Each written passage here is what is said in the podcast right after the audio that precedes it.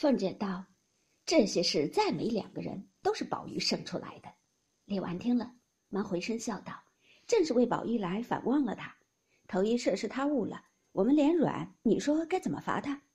凤姐想了一想，说道：“没有别的法子，只叫他把你们个人屋子里的地罚他扫一遍才好。”众人都笑道：“这话不差。”说着才要回去，只见一个小丫头扶了赖嬷嬷进来，凤姐等忙站起来，笑道：“大娘坐。”又都向她道喜。赖嬷嬷向炕沿上坐了，笑道：“我也喜，主子们也喜。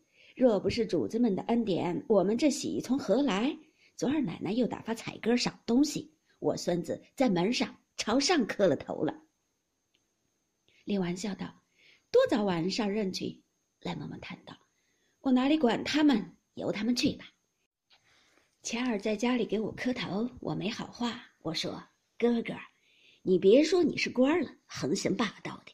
你今年活了三十岁，虽然是人家的奴才，一落娘胎包，主子恩典放你出来，上托着主子的鸿福，下托着你老子娘，也是公子哥似的读书认字，也是丫头、老婆、奶子捧凤凰似的，长了这么大，你哪里知道那奴才两字是怎么写的？”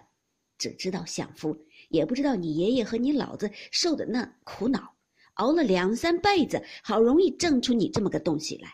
从小三灾八难，花的银子也照样打出你这么个银人来了。到二十岁上，又蒙主子的恩典，许你捐个前程在身上。你看那正根正苗的，忍饥挨饿的要多少？你一个奴才秧子，仔细折了福，如今乐了十年。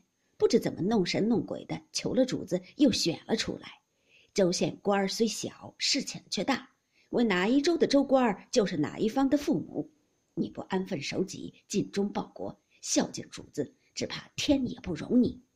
李纨、凤姐儿都笑道：“你也多虑，我们看他也就好了。先那几年还进来了两次，这有好几年没来了。年下生日，只见他的名字就罢了。”前儿给老太太太太磕头来，在老太太那院里见他又穿着新官的服色，倒越发的威武了，比先时也胖了。他这一得了官，正该你乐呢，反倒愁起这些来。他不好，还有他父亲呢。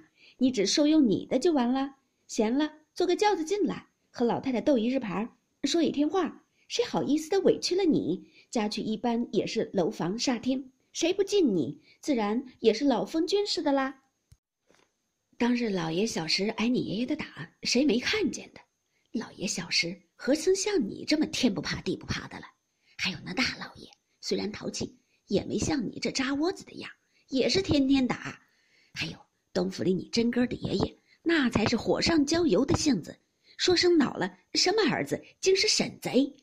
如今我眼里看着，耳朵里听着，那甄大爷管儿子，倒也像当日老祖宗的规矩，只是。管得倒三不着两的，他自己也不管一管自己。这些兄弟侄儿怎么怨的不怕他？你心里明白，喜欢我说；不明白，嘴里不好意思，心里不知怎么骂我呢。